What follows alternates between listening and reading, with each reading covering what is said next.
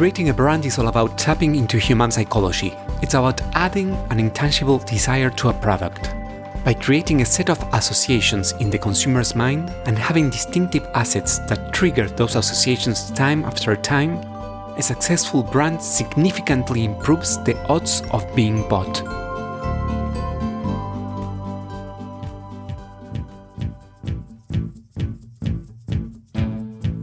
Packaging design should seduce, inform, and even save the planet. I'm Hernan Braverman, and this is Branderman, the podcast where I talk with experts to uncover what it actually takes to make a positive impact on consumers, the market, and society. Warning keep this podcast out of the reach of close minded marketers and designers.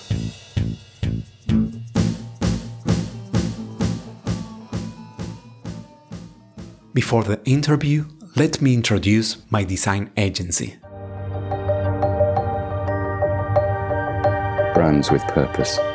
Human, agile, honest brands that leave no one indifferent. Tridimage creates and revitalizes brands to imagine and shape the future. Tridimage, the branding and packaging design agency for bold brands. To redesign or not to redesign? That is the question. Today I had the pleasure to speak with Steve Osborne, a British brand design specialist with over 30 year experience creating, repositioning, and extending brands through package design. Steve is managing partner at Osborne Pike, a design studio based in the lovely city of Bath. His career started in marketing at Unilever before he switched sides to join Design Bridge. After playing a leading role in that agency development, including seven years as founder and managing director of the Amsterdam office, he set up Osborne Pike in 2002. In this episode, we analyze the biggest mistakes brands make when redesigning their packages. He tells me what packaging storytelling can achieve. Finally, he describes the qualities that package design should have to stand the test of time and be distinctive. Today, with me, Steve Osborne.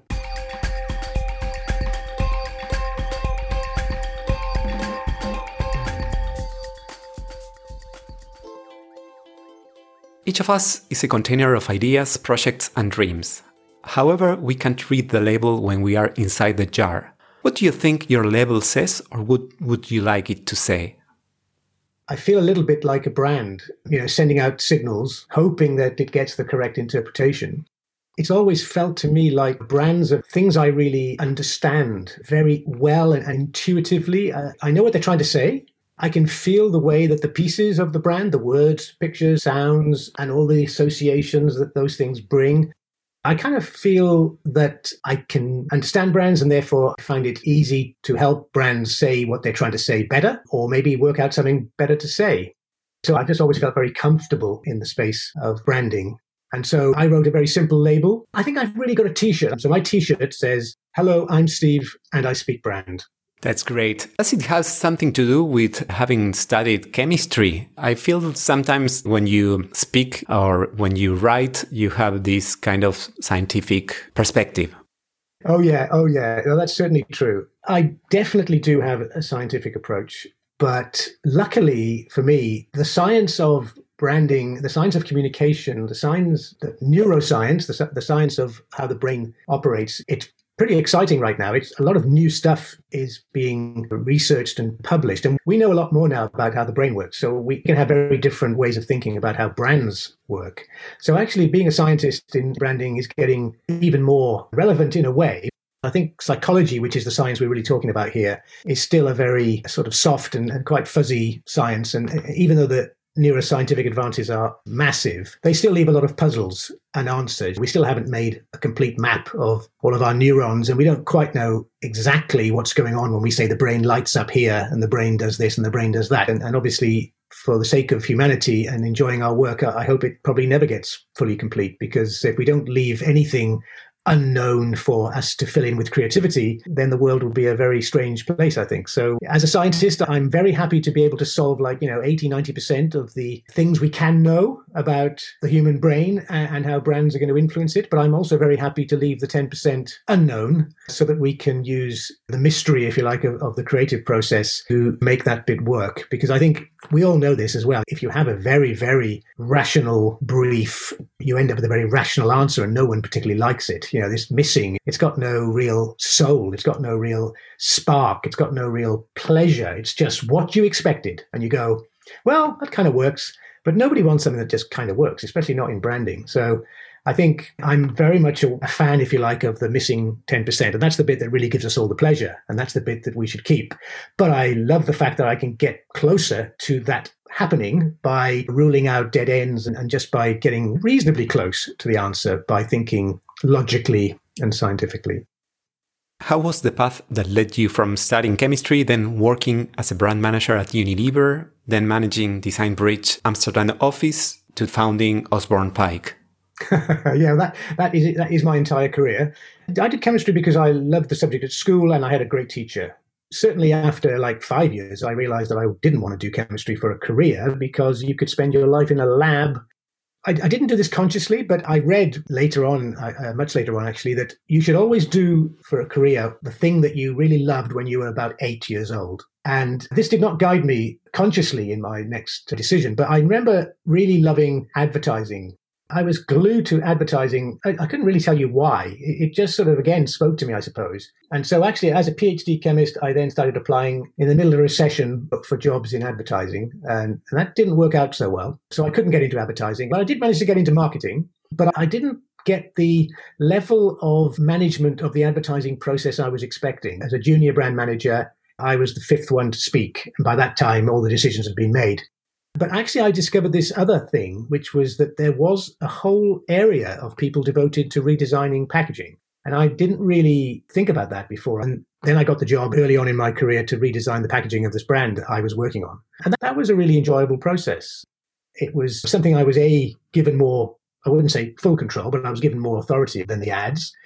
And it was also highly creative and really much operating in, in a similar kind of way it doesn't have the kind of sex appeal and, and showbiz appeal of, of, advertising because of the budgets and the fact that you were going to see people acting and being on television and stuff like that. But so it wasn't quite as glamorous, but I, found it just as interesting from an intellectual point of view, I guess. And so I started to become quite interested in that. And this was in the 1980s, the late 80s, when there was a big surge in interest in branding and, and packaging as, as a field. Um, by that time, I was already in the branding world because I joined Design Bridge in 87 so after four years as a client, I, I, suddenly had the opportunity of joining what was actually a startup agency. There were only 15 people when I joined.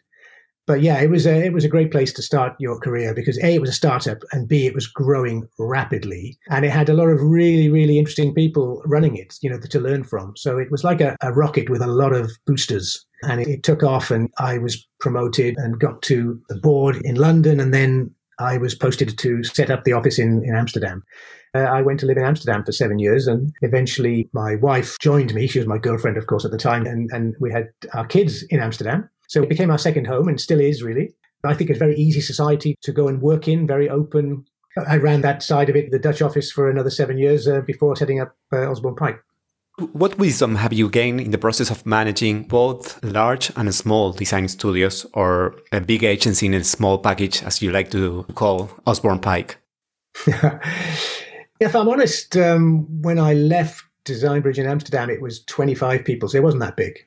It was, you know, manageable numbers. I, have read a lot about scaling agencies and certain sizes and what that means for management systems and how to run them. So I think, to be honest, I've only ever really run small ish agencies. I kind of feel that the ideal agency, I mean, we're, we're growing at the moment at OP, we're currently 16, but we expect to be 20 or, or 25 uh, in the not too distant future. And that's a nice size. It's a nice number. You can see everything that's going on, but you don't have to do everything where you have a good team of people around you who are running parts of the business or certain clients or certain parts of the operation. I, I like the size we are now, and I, I, can see that lasting for quite a long time in terms of growth in the future. But there is a limit. There is a limit when it gets to be a little bit too much the business driving you rather than you driving the business maybe a bit political. I really hate politics. That's why I got out of the corporate world. I could see that people spent half their time making the right calls in terms of being nice to the right people. And I just did not get that. I think my scientific brain just said, well, that doesn't make sense. When I realized that half of your job was being nice to the right people, I, I just really couldn't get that. And, and I wasn't very good at it.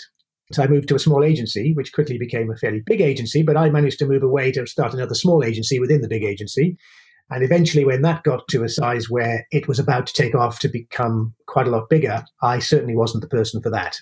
And so I started another small agency, this one for myself. And uh, at the same time, I came back to the UK because I needed a business partner. And by that time, David was back in the UK. So um, back to the UK it was. And uh, yeah, that's what we did 19 years ago almost. Wow. What's one thing you wish you had known when you started Osborne Pike? um, yeah, it's a good question. I mean, to be honest, for many years, I didn't have to ask that question because the big agency and a small package idea came from the fact that inside a big agency, there's only so many people that you can put on a project or a pitch before it gets weighed down by weight of opinion. So, actually, even in big agencies, it's small teams that win and run projects. So, as long as you've got people with experience in the room, you don't need an awful lot of them were very successful for many years with the mantra that we are a big agency in a small package. We can play against big agencies because you only need three or four people with the same skill set. You don't have to have a massive entourage of, of extra potential, extra brain power, but all too often that doesn't quite work out like that. Just confuses things or makes things last longer or cost more. I felt I didn't have much to learn in the early days. But yeah, I guess I should have realized that it wasn't going to stay like that forever unless I thought about structure and strength in depth and bringing in new partners. I think I probably did that too late and thought I could run it myself with a, a small team for too long. I think I should have built the team faster. That that's probably the one thing I wish I knew uh, at the time that I certainly know now. How has your vision of packaging design evolved? Do you think your perspective has changed over the years? Yeah, it has. And I think that's very much related to the question about the science. I've always been interested in that psychology angle.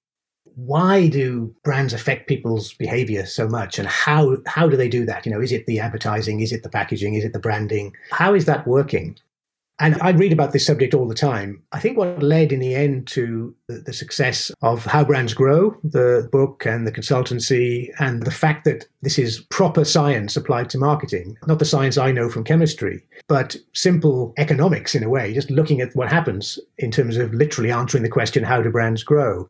I very much welcome that approach to actually having some data and, some science behind rather than just people's ideas because it has been a very difficult area to understand. And i think i think there's still a bit missing. You know i think how brands grow can report the data and say this is what happens and therefore these are the things that we think drive that. And i agree with all that. I, I agree it's definitely physical and mental availability totally buy all that but there is a kind of an X factor. You can have all of those things, but one brand can still perform five times better than another. And explaining that isn't something you'll find in those studies. So we have to explain that. And that's the area that I've probably thought most about over my career.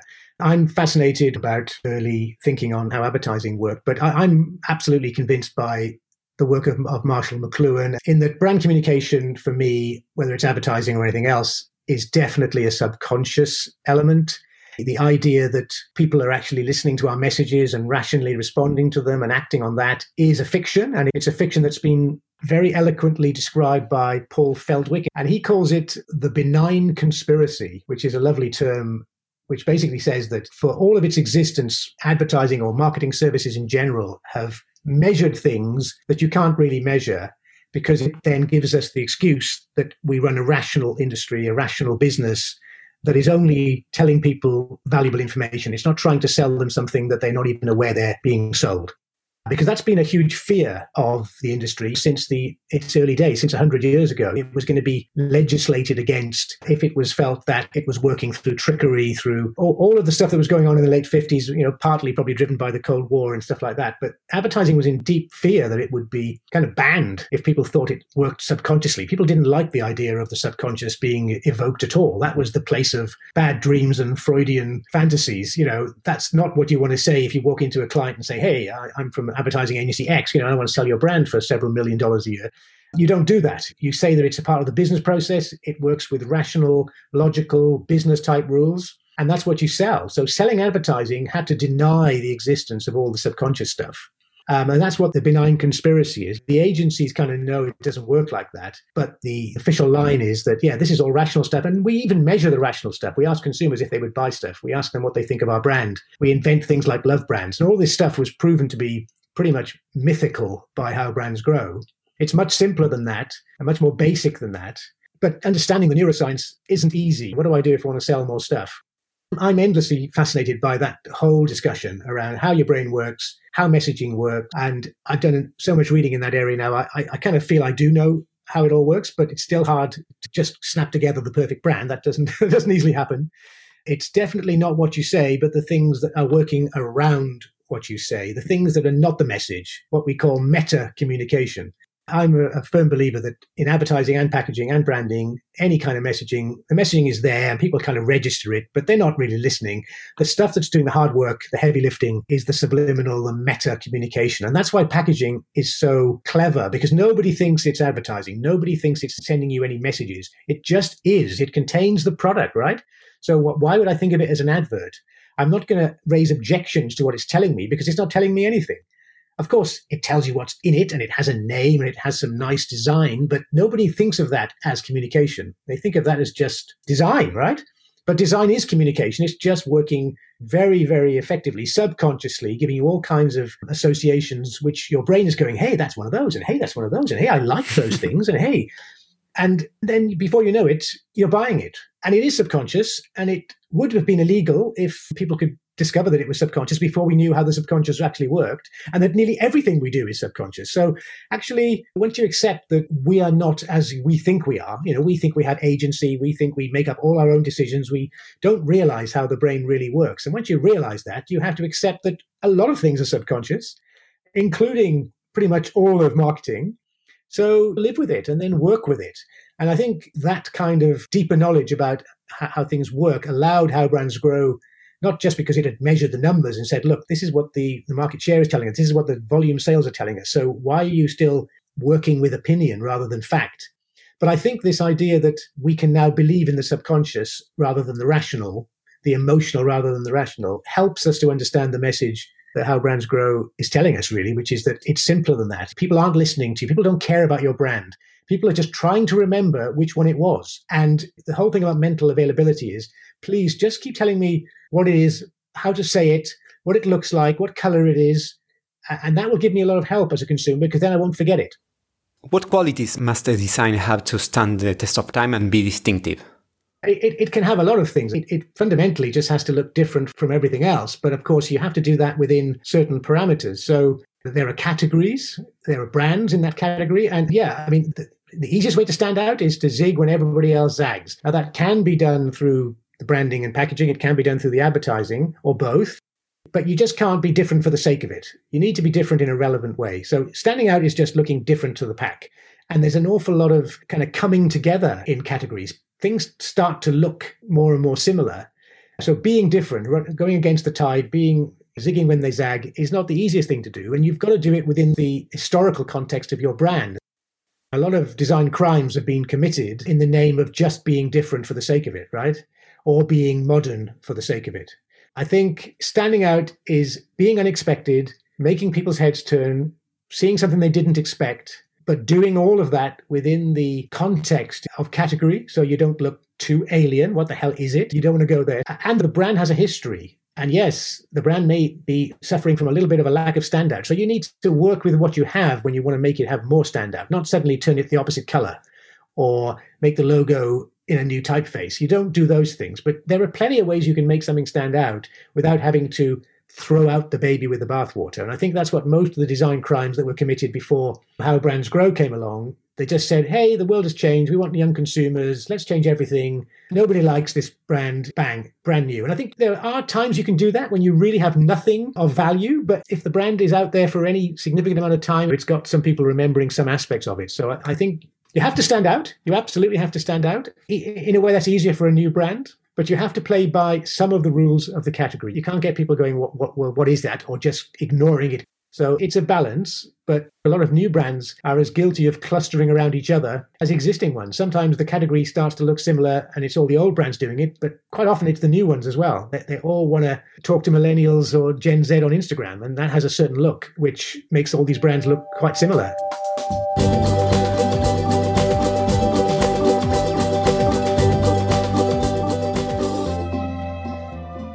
Brand value is everything people know and feel that attracts them to a brand.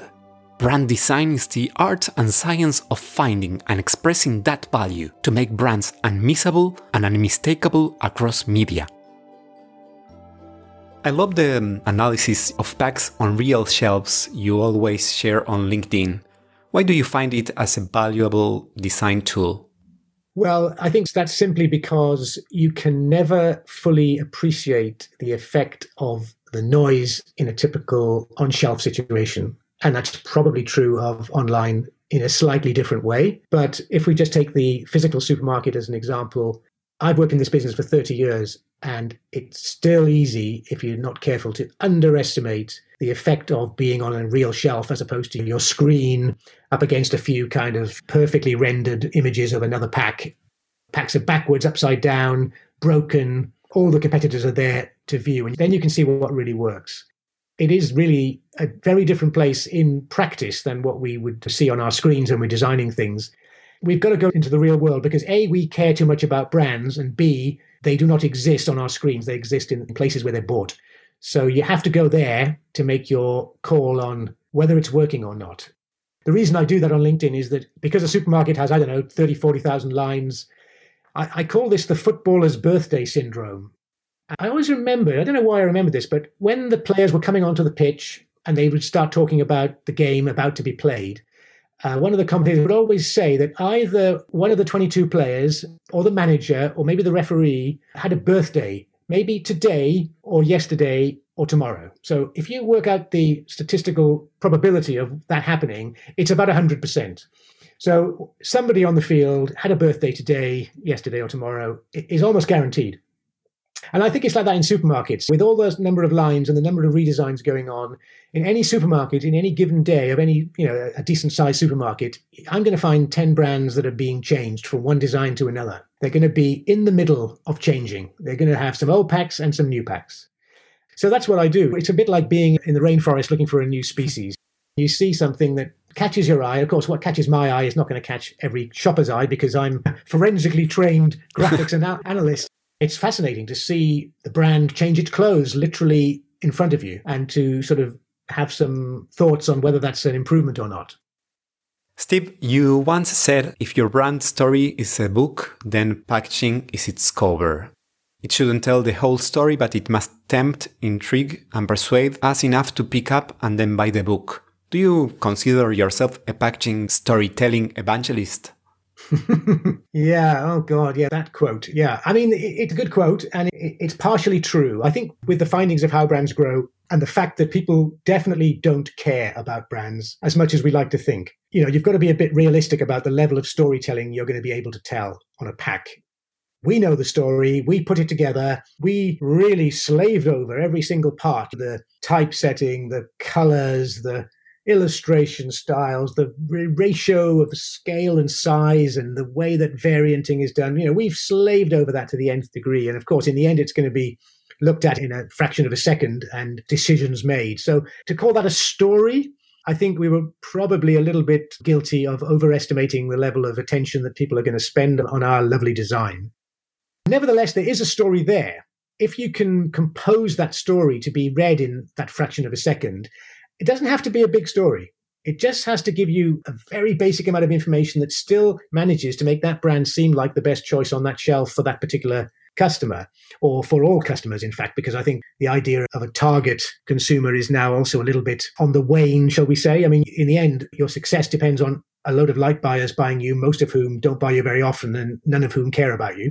So if you know that, you think a little bit differently about how much love you're going to get feeling for your lovely story. So yeah, I'm a little bit less committed to the fact that the consumer is going to read all of this story. So you certainly shouldn't make it complicated. It has to be brutally simple. But you can tell a story to the subconscious with a logo, with a logo with a color background, with a logo with a color background, with a beautiful image of perhaps a, a, product.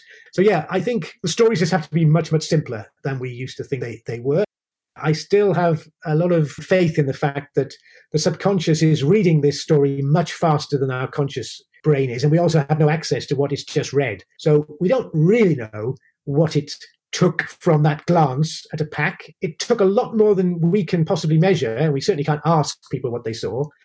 I think it's worth constructing the story as long as you don't think that the attention level is going to be rational attention. It's going to be very subliminal, but it still can cause some very real effects. Nobody's yet quite worked out that formula. You know, what is the right balance of all of the elements that you could call distinctive assets? Which are the most valid? Which are the most powerful? Which contribute most to the story, but you know, the story that we're putting together with design is so subtle. It's all about not just the elements, but the gestalt. It's the way in which they go together. And that is infinitely variable. So when you start testing those things in isolation, like here's the color, here's the typeface, here's this, I just think that isn't correct. That isn't how it's perceived in the brain. It just feels very unrealistic to me, even when you talk about the subconscious, because we just don't know how those things are being pieced together and what memory really is. So, you know, we're going in much closer and we are measuring subconscious effects but not as they are actually exposed to our real brains in real life on real packs, on real ads. So I have still some skepticism about how well implicit research really is. I, am sure it so it's better than asking consumers what they think, but I still don't think it's the full picture. What is the biggest mistake you see brands make when redesigning their brands and packaging? Which are some of the costly sins of package design? Is there a story you would like to share? well, yeah, I, I, will share a story, but I'm going to first of all cite the classic example, the absolute top of the range killer crime against design was, of course, the Tropicana redesign of 2008, when all the distinctive assets were thrown away and instead a really nice own label design was substituted with a really trendy glass, a nice piece of modern typography, and zero distinctive assets. Now, it looked lovely. Everyone agreed that, and no one recognized it. And Tropicana lost 30% of their sales in the US, and so they changed it back. And not surprisingly, it recovered, you know? So it was a, it was a costly mistake for a while, but it didn't kill the brand. It just highlighted that you can't just throw away things that consumers rely on to memorize what that brand looks like and to buy it on autopilot. You can't just do that. You just can't do it. It's an arrogance to think they're going to learn the new things because you changed them. And it's also an arrogance to think that trendy graphics are worth remembering because they're not. So the things that people can remember are not style. They remember concrete detail things. There's a straw in the orange. That's weird. You don't normally put straws in oranges. So the brand that did it has enormous benefit from that distinctive asset. And I think that single crime paved the way for how brands grow. I'm sure the work was being done for 20 years before that, but that allowed the breakthrough to happen where he said, look, this is what really happens when distinctive assets are thrown away. So you, would think that would never happen. And of course, what I've seen in, in my clients since that moment, or since the, the work of uh, Byron Sharp and, and, his team, is that they're very conservative now about their assets. And actually, then they think everything is an asset, which is, of course, slightly the opposite problem, because often those things are not assets. They've just been there a long time. And the consumers are looking for recognition, in most cases, not how good it looks, just it's that brand or it's the one I normally buy. And yeah, we made a design change to a fairly big brand of tea in uh, about 2007, and it looked much, much better, but we darkened the tone of green and we allowed private label, which had copied it mercilessly. And so when we changed the pack to a, a more premium look, some of the assets were strengthened, but that color asset was darkened to make it look more premium. And we had a short term issue there because just like Tropicana in a way, you know, the consumers bought more private label because they were confused because they thought that was the color of the brand they bought. And it was only a couple of tones darker but it was too dark for consumers to buy it with 10 microseconds of attention. So we saw a, a, sales decline. And of course, we, we corrected it and made the green color much more similar to how it had been before. And that was, of course, the solution to the problem. I very much welcome, if you like, the, the discipline that How Brands Grow has brought to that idea of you can't just throw things away. You have to check that you can throw them away. And color is obviously one of those things that you would be very foolish to change too much. You never go to a different color, but even changing tone was enough. I wouldn't mean I would never change the tone of a color, but I would be very, very cautious about how much you turn that up or down. But you still see today brands changing a lot of stuff. So the message hasn't fully sunk in. And as I said before, there are also brands that are being way too conservative and saying everything's a distinctive asset when it, it really isn't. And Jenny talked about a lot of the ways in which distinctive assets can be improved, either by making them more the hero of the communication rather than being surrounded by clutter, or indeed by making them bigger or sharper or more in focus. So there's plenty of ways in which you can improve brand assets. And yes, there are brands that really don't have any. So you might need to create some or really make them work a lot harder. I think one of the interesting statistics I learned from a client a couple of years ago on a project, they're measuring what happens to sales immediately after redesigns on all their brands globally. And at the time, it, they reckoned that something like, I think, close to maybe 65% of brands had a short term decline whilst people adjusted to the new design. But I, I would say, well, what happened to the 35% that went up? Follow those. Don't follow the 65% that got it wrong because you can get it right. And now we know the rules, it's even easier to get it right. I would say that's an argument for doing more brand redesign, but just doing it correctly rather than saying, hey, look, there's a problem here. Yeah, there's a problem because people aren't listening to the advice. They're actually just changing everything and hoping it works. How can brands future proof their identity when brick and mortar is being replaced by e commerce? That is the question facing pretty much our entire industry right now. You know, the digitalization of, of, everything. And of course, the one thing that won't be digitalized in most cases is product, at least when it's food and drink. You can't actually consume a, a digital product in that sense. But in terms of selling one, you certainly can. If point of sale is not a physical place, then that point of sale is where you have to play, right? And I still find it mildly amazing that online shopping, at least for food and drink, is, is like the sort of the worst possible supermarket experience. you know, the things are lined up, they're in tiny little pictures, they're not even representative of the scale of the product that you're buying, they're not even together in categories. You don't see things next to each other that you would normally be able to choose between. So essentially, you're shopping from a list. You've gone 90% rational. You're not going to sort of, oh, I hadn't seen that before. Oh, that looks nice. I'll, I'll buy that. And I know brands have put a lot of effort into this. You know, Unilever's created a special sort of avatar, if you like, that can carry all the brand information without all the stuff you don't need. And that's a massive improvement. I, I wish somebody would put the same amount of attention into online shopping for groceries as they clearly do for online shopping for clothes.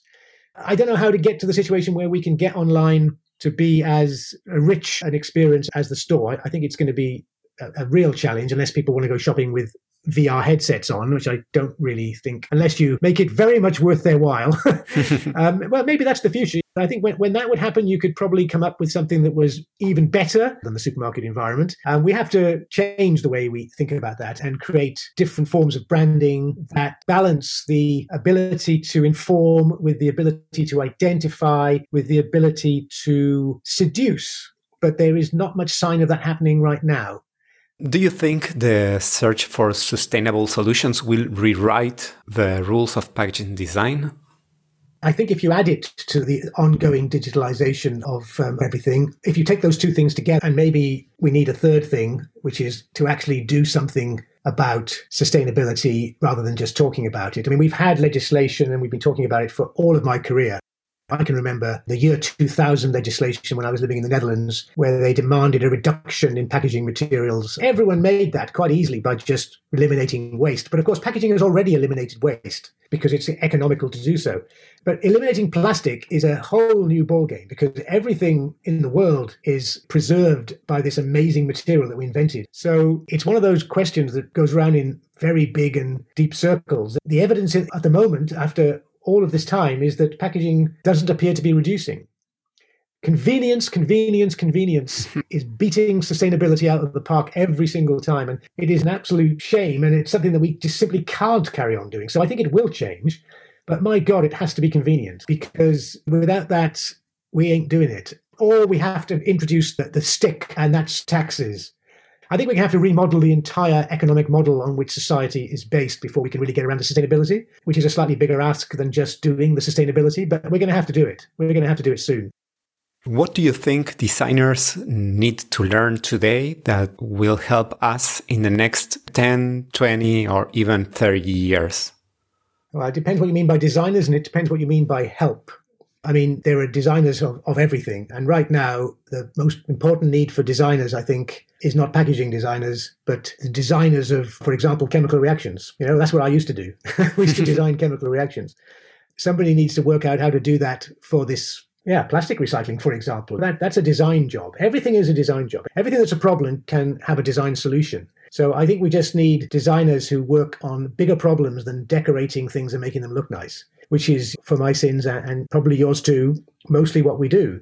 We persuade people to buy things because they look nicer and they have a secret story behind the subliminal, and we almost know how we did it. That's what we do today. So I think the real helping the world stuff isn't going to come from packaging designers. We will hopefully be able to use far more sustainable ways of creating what we do both in terms of materials, in terms of process, in terms of buying. But the, the, design needs to start at the system level, not at the how will packaging look differently in 10, 15, 20 years' time. It's how will the entire system by which we live, work, eat, breathe, sleep, and, and be how will that be redesigned? I think that's the question that needs to be answered. So I would say don't study graphic design, study something bigger. And that's what I'd advise people with a design brain to do, because that's the real answer to your question about helping us. So you weren't mistaken by studying a PhD on chemistry? uh, well, no, no. I, I, mean, in the end, I think maybe. But you know, if you ask me to, what's the answer for recycling packaging as a result of what I knew about designing drugs in the 1980s, I'm afraid I don't really have much to help you there.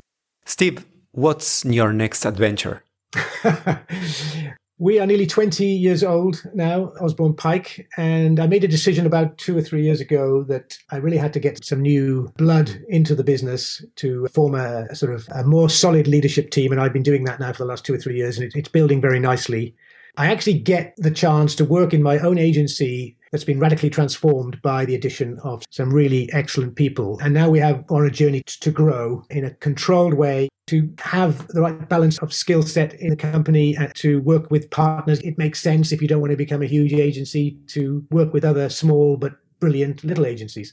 I think there's a whole new kind of way of working on the horizon, which will make it feel like we can be starting again. I'm starting again because I've got a lot of really good senior people helping me out running the agency now. I'm not the only one in charge, so to speak. I have a job rather than every job. That's given me a new lease of, of life and energy. So I think my next project is the same project, but it'll feel very different.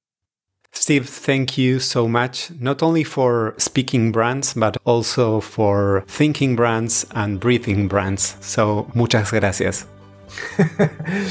Thank you very much, Hernan. It's been my pleasure, and I look forward to hearing it. I hope you have enjoyed this conversation as much as I did. You can check the episode notes for all the relevant links. I also invite you to follow me on Instagram and on my website, braberman.design. Follow the podcast in your favorite app so you don't miss the next episode of Braberman the podcast where we try to uncover how to make a positive impact on consumers, the market, and society through package design.